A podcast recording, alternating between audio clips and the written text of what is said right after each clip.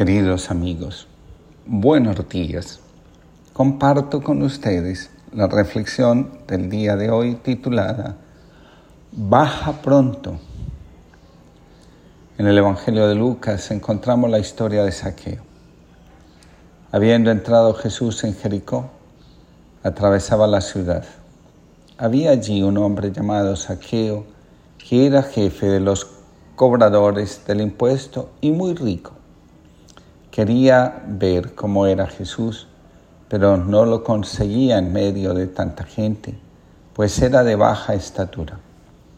Entonces se adelantó y corriendo, y se subió a un árbol para verlo cuando pasara por allí. Cuando Jesús llegó al lugar, miró hacia arriba y le dijo, Saqueo, baja enseguida, pues hoy tengo que quedarme en tu casa. El árbol al que Saqueo se sube es un sicomoro.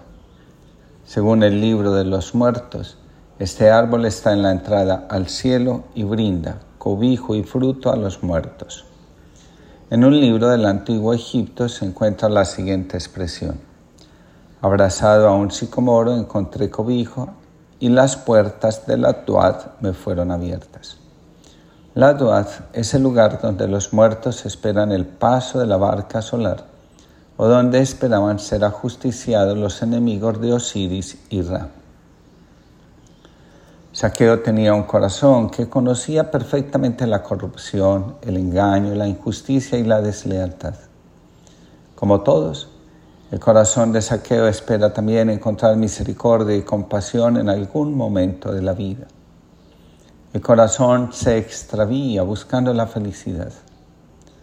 A medida que el extravío se convierte en norma de vida, el corazón se vuelve desentendidamente frío. El desorden afectivo distorsiona todas las relaciones. Hay un momento donde el corazón vuelve a escuchar que Dios habita en lo más profundo del corazón.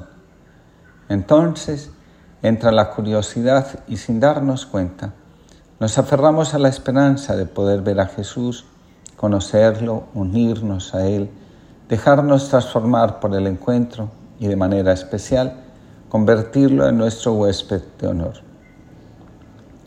Escribe Juan Luis Calderón, aunque Saqueo no tenía ni buena fama ni mucha espiritualidad, cuando le llegó su momento se subió a un árbol y eligió un árbol que representa vida, tanto para los egipcios como para los hebreos.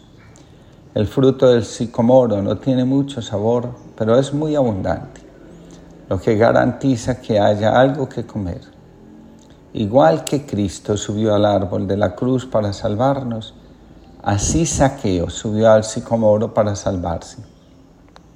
Aquel hombre rico y poderoso, jefe de publicanos, no dudó en perder la vergüenza y hacer lo que fuera para ver a Jesús.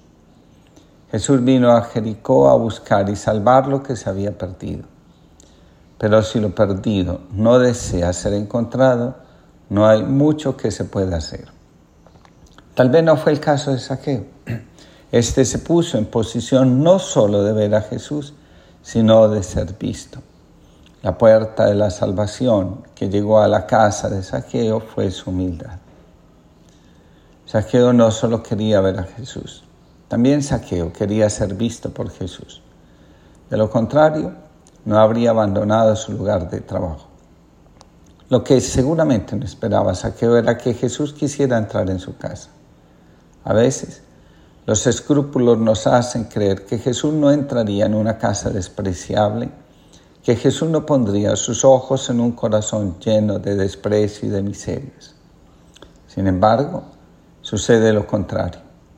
El Salmo nos recuerda, un corazón quebrantado y humillado, Dios nunca lo desprecia.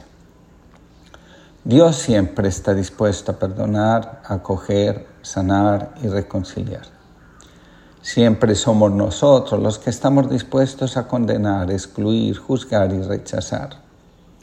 Saqueo tomó la decisión más radical que pudo tomar en su vida escuchar hablar de Jesús, aferrarse al sicomoro, encontrar refugio y cuando pasó el sol de justicia, aceptó su llamado. bajó del árbol y lo recibió en su casa. Estamos dispuestos a bajarnos del árbol y a hospedar a Jesús en nuestra casa, en nuestro ser. Había contratado un carpintero para ayudarme a reparar mi vieja granja. Él acababa de finalizar su primer día de trabajo, que había sido muy duro. Su sierra eléctrica se había estropeado, lo que le había hecho perder mucho tiempo, y ahora su antiguo camión se negaba a arrancar. Mientras lo llevaba a su casa, permaneció en silencio.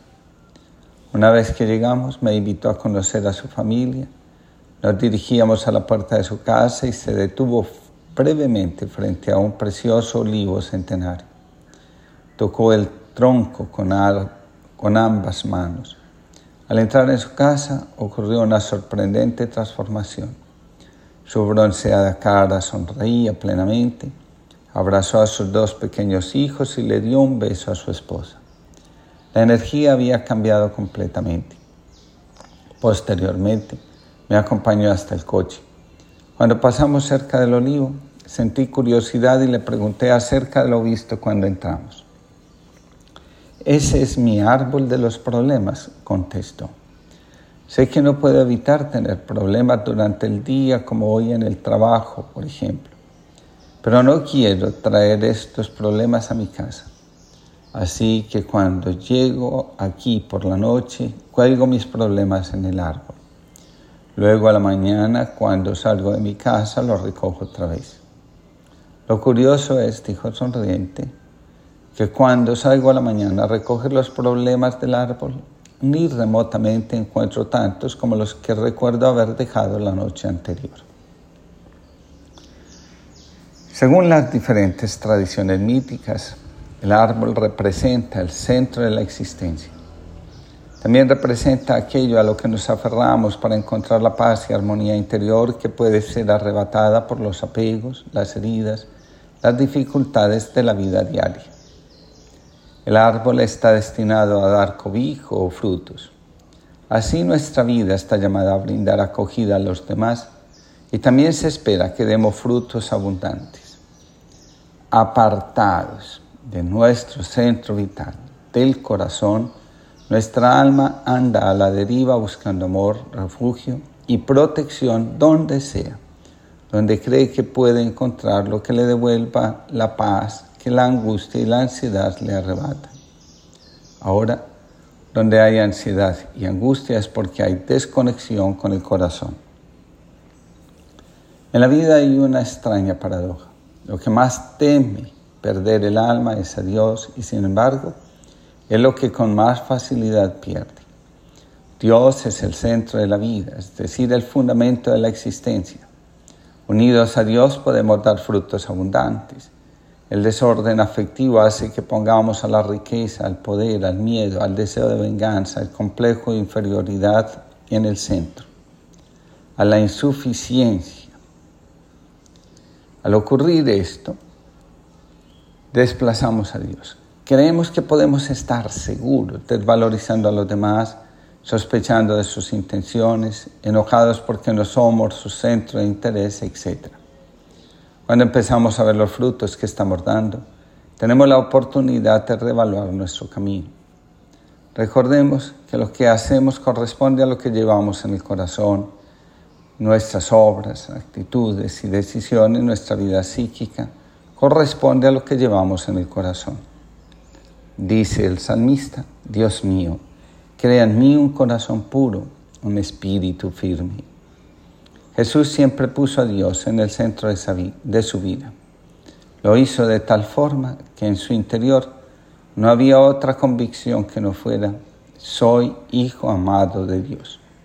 Lo que Jesús llevaba en su interior creció de tal forma que al que el final de su vida, de su misión, de su presencia física entre nosotros, hizo que el árbol de la muerte se convirtiera en el árbol de la vida. El fruto del árbol de la cruz fue la vida verdadera y eterna para todos. Por eso, los que se acogen a la cruz, como hizo Saqueo con el sicomoro, escuchan las palabras de Jesús. Hoy vengo a quedarme en tu casa.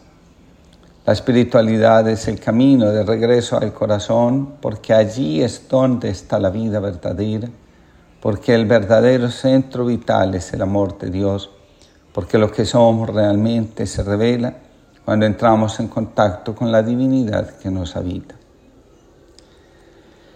¿Qué corona es esa que te adorna, que por joyas tiene espinas? ¿Qué trono de árbol te tiene clavado?